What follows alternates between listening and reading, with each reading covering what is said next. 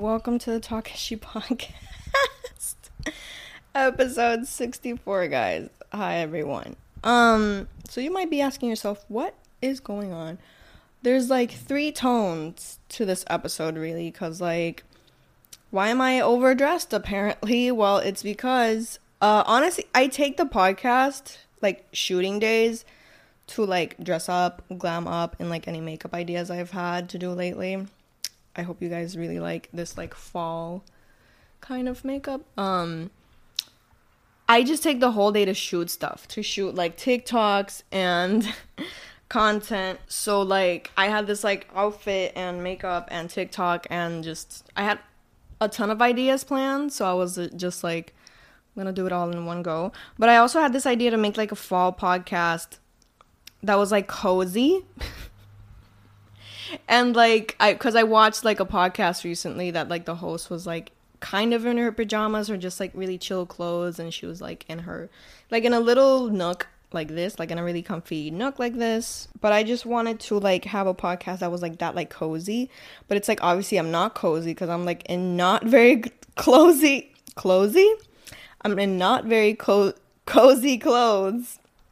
Uh the skirt is actually very tight um but i'm just i'm trying to seem cozy with like my chick-fil-a iced coffee. It's this thing isn't from Chick Fil A. Oh, I also wanted to try this hair. See, um, I I love this mug. This mug is low key decorative. I just have it in my kitchen, looking cute. But like, uh, this coffee didn't fit in here, so they didn't fit in like a regular cup. So I'm like, what better opportunity, right, to show y'all my favorite mug, which is so cute. I usually use it to like uh oatmeal. So today's podcast, um, what do I have for today? I do. I want to talk about Cosculluela, uh, which I'm assuming the th- the thumbnail and the title has, right? Uh, and I do want to say, que a theme last week, because this is low key last week's theme, but I do still want to talk about it. But like last week, it was all about like egg shortage. Yes, there's an egg shortage. It's not an egg shortage. It's just the prices have hiked up, ¿verdad? Pero, like, I just wanted to say that like how is there an egg shortage when Cosculluela's head is right there? Uh, that's the last time I'll say that joke. I've said that joke quite a lot lately. So I'm sorry. But um yeah, I do want to talk about that. I do want to talk about something else though cuz like I guess it's good that I'm getting cozy because like it's not that it was a hectic morning. Like I woke up. I hate waking up late. I just hate like at least for me, you know, I cuz I understand if you like got to work and you like gotta wake up early to get somewhere that you don't really want to go to. But I hate waking up late. It's like 10 something. It's almost I think it's 11. But it's like um I wanted to shoot this tardar like 8 in the morning or something like that, like really early. Cuz I just I me gusta aprovechar el día completo, you know? Wait a second. Oh my god. Oh my god. See, like I have to I'll explain why uh oh my god. Funny how that uh phone call has to do with like what I'm about to talk about right now. Um, I've talked about how like personal life sometimes interrupts like your goals or things that you're doing or your career or like I don't know. I guess literally the theme of this year has been how incapable I am of like of like I don't know cuz there's like a lot of people that like work and have careers, right? But they also like eventually want to have a family or eventually want to be with someone or something.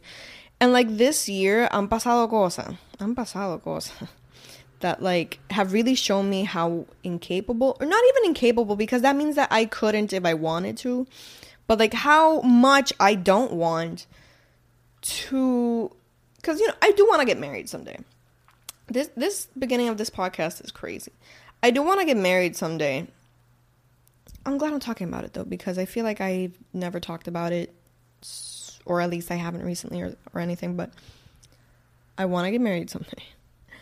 I would like to, you know, like if I ever had any personal goals, it would be to get married and just kind of have like a lifelong partner who's like with me and really understands that I have goals to pursue.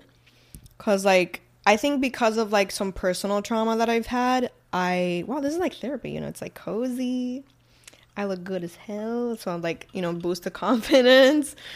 I'm just like here talking with y'all. Isn't isn't this podcast the coziest podcast? It's the best. You know, I don't know if it's because of personal trauma that like I've had someone in my life told another person in my life that nothing or que nada ni nadie va a venir entre esa persona y su negocio. And that really made me think about how, like, so many people, especially men, and I want to say this, especially men aren't really like, like, I saw a tweet recently, but like, I've had this philosophy always, uh, that men don't really want kids. They also don't really want to even get married a lot of the times as they show with like their misogyny y como que just disdain for emotions en general.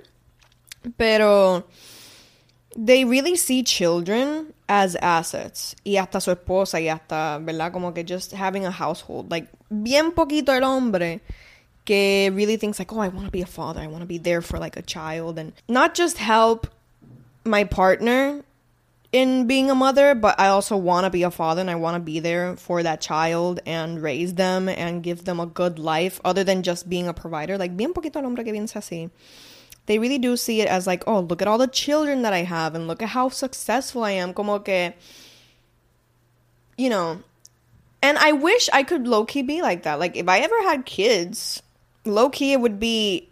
Because, fíjate, like, obviously yo no he hecho esto, pero parir would be like I would like to.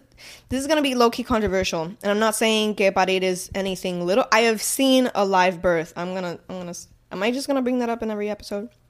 It was the best experience I've had this year, so I guess I will say that. But I've seen a birth, so I know that it's like one of the. It's. It was probably the most painful thing that person ever experienced physically. Um. But like, what comes after to me is like you know, having to raise a child, having to give all your time to a child. Like, a lot of men don't want to do that. A lot, I'm saying a lot of men, of course, because, like, there are people that want to be fathers, like, for the right reasons, you know, and want kids and want to give children a good life more, you know, above than just providing, right? Like, they want to be there for their kids emotionally and stuff. So, that makes me think, like, I would love to be a father you know, I'd love to just be like, "Oh, that's my that's my child. That is my legacy." I would love to do that. Like me personally, Kiara Gomez, to have a child and just be like, "Yes, you are my legacy. You are all that stuff." And not feel the fear of messing them up messing them up emotionally, um having all the burden of people's judgments of stuff like that. And I say this as a person who's close to mothers that are my age. So it's like, you know, I think about that a lot. I think about like, you know, like that's why I don't want to have a child. But I think going back to the topic at hand, I think for me, I don't want to have children and I really I have to really come to terms with how selfish this is going to sound because lately before I I state why I don't want children um lately I've been thinking about, you know, my grandmother recently had a stroke, right? So like she's living here y la estamos cuidando. Every week I go see her. Um, my mom goes every single day to take care of her for the time that she can. Um, and it's a lot emotionally. Like it's it's emotionally exhausting, which is you know I'm not saying like I'm not airing out. you know I'm not over here being like oh it tires my mom so much. Like if my mom watches, she'd be like what the hell it does exhaust her. And obviously, it doesn't mean like that my mom doesn't love my grandma or my grandparents or like anyone que sea cuidador doesn't care that way, but it is something emotionally exhausting que mucha gente no considera y también muchas veces el cuidador. You know, if you have your like grandparents and for example like your grandpa is sick and your grandmother has to take care of him. In my case, obviously it's a al revés. Uh, but typically el cuidador también se enferma and it's like a whole thing, you know? So, it's very emotionally exhausting. The reason I had to take a call is because like I had to help out I had to help them out with something. I had to help out my family with something like money related and stuff. So I'm over here like I had to pick up a really important call and stuff. So the reason I don't want kids or I don't want to have like a family full of kids, I've always stated that like or at least recently I've stated that like all the reasons are why I don't want to have kids. Money, of course, time, which I'll get into now. Um, I find kids annoying except for my godchildren. Like I, I love Kate so much. I love Nicola. You know, like, you know, obviously Nicola isn't with us, but when he was born, he was perfect. You know. Um, but I do find children and childish stuff, you know, kid stuff, very annoying. I would only, and I would only be okay, be, like because I love them, you know. So it's kind of like it's a whole thing. But the biggest reason is literally just how emotionally exhausting it is, and how little time and little effort I would put into making my own dreams come true because I know that I would be I would be an excellent mother. And the reason I would be an excellent mother is because I would I would sacrifice every single thing that I could to give that child a good life. And I know that I won't be able to do that. So like yeah. Yeah. I, I know I don't owe anyone anyone explanation to that, but like I family is very exhausting and you know i just wanted to to end this topic with like i don't know if i'm built for community this whole year i've been really whipping myself as like you're a, you're a bad friend you're a bad person you're an individualistic selfish person but you know like i really had to come to terms with that and i just wanted to see if anyone else felt the same way uh why did this podcast turn into something so deep and so sad i just wanted to talk about Cosculluela yeah, like all those I have those thoughts all the time. I just want y'all to know that like I like the life that I live. Like I really want to state that. I like the life that I live right now so much. It is very peaceful. I get to do what I want for the most part. Obviously like you know, there are family emergencies that I have to tend to sometimes or whatever or just emergencies in general. Which and those emergencies make me think like I'm not built to be a mother. or just to be like someone's caretaker in that way, I guess. I don't know. But I think about that a lot. And, you know, especially seeing my friends be mothers and be parents, like, that's crazy, you know. So I'm already, like, I'm very selfish. I'm very hedonistic. I like doing what I like whenever I want. I, I love the freedom that I have right now that I didn't have a few years ago. Like, I was, I was? Why did it sound like I was glugging? Um, so yeah, I just wanted to say that and that those are topics and things that I think about consistently. And that, you know what? Women not wanting to be mothers, yeah, it's selfish as fuck. And good for them, you know, good for me wanting to be selfish as fuck.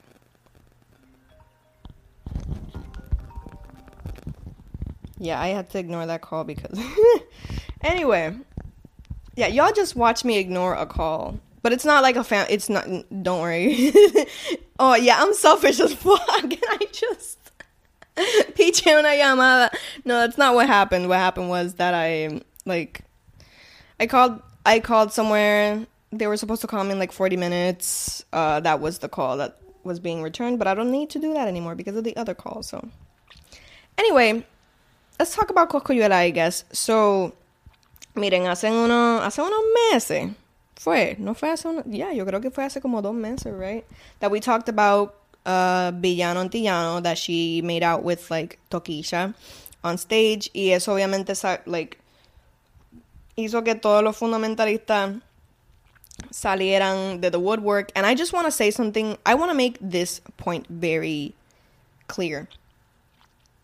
Um it is very sad que los fundamentalistas o los you know los conservadores de este país, a la hora de la verdad se afilien más con, o se afilien o se respalden más o como que apoyen más a raperos, reggaetoneros, músicos que hablan de violencia, hablan de, like, sexualizan a las mujeres o objectify mujeres like for real. I'm not talking like that bad bunny stuff which all he talks about is how much he loves making love to a woman Like people people hear that and they're like, "You're talking about sex? It's uh, that's problematic. It's like, you know, SA or whatever." And it's like, God, necesitamos perspectiva de género, like esa educación, we need it right now. Anyway, es triste que no que es triste que ellos se afilen a esos tipos de, de reggaetoneros o músicos que a mujeres trans, que a personas de la comunidad LGBTQ+, um, simplemente por la transfobia y la homofobia de este país y la queerfobia. Es, e, es rampante and it's, it's so sad que quieran que estén bien con personas malas como Coscuyuela y como otros eh, como otras personas de género simplemente porque esos sí son hombres esos sí son este you know tipo straight cristianos que sé ni qué en verdad, pero están cantando de matar gente, están cantando de como que como la mujer es un objeto sexual. Mientras tanto, tú tienes a Villano Antillano being so empowered in her sexuality. Tú tienes a tanta reggaetonera y cantante y rapera hablando eh, freely sobre su sexualidad and like what makes them happy, which is like having sex. Sue them.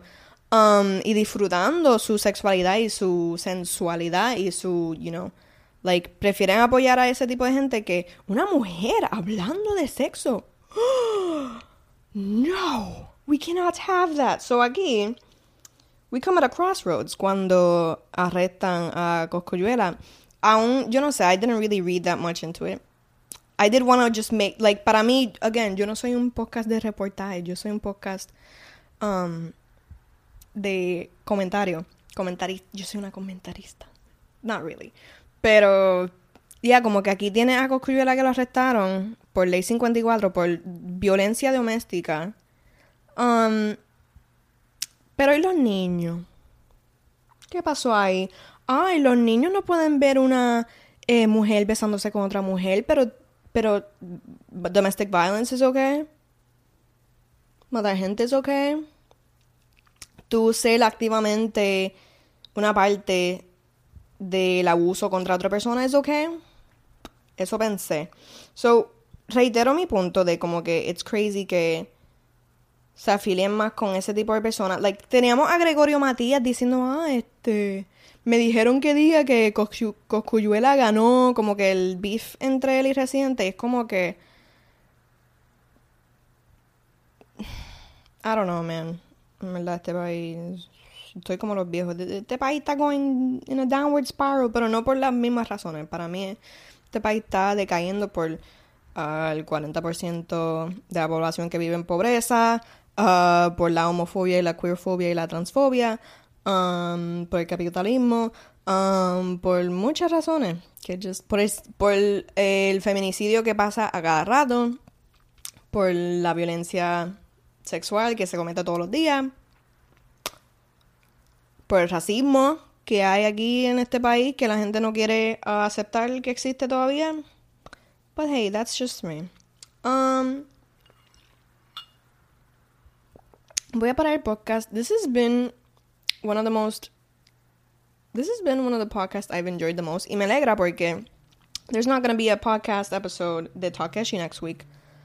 But something new is gonna pop off. Y como que no quiero. no quiero que sea como la última vez que dije eso y vino un huracán. This time it will come. I'm manifesting it. Este. Pero va a ser bien cool. It's gonna be a very big project that uh, me and another person have been working on. Yo creo que ya, yo creo que ya saben. Comment si ya saben la que hay. Pero um, this has been one of the podcasts I've enjoyed shooting more. I should probably you know what, you know what, si voy a grabar otro episodio, I'm gonna do it here in this coziness. Y ver si tengo unas pijamas bien lindas or something, como que, no sé. And drink some iced coffee. This, de nuevo, best setup ever. Nada, um, les dejo con esa. And hopefully, de verdad, ustedes se van a disfrutar lo próximo que viene. El próximo video que va a aparecer en el canal. Um, y no sé si va a ser distribuido. Creo que sí. Pero uh, se lo van a disfrutar mucho. So, I'm very glad que les dejo con esta. Y cuando vuelva, hopefully it'll be fun and nice. Y thank you so much for listening como siempre. And I will see y'all. I will see y'all next week. Simplemente que no va a ser un episodio de Takeshi. Bye guys. Iba a tomar del micrófono. This has also been one of the funniest podcasts. Ok, les dejo con esa oficialmente. Bye. Ahora le estaba hablando. I am not okay.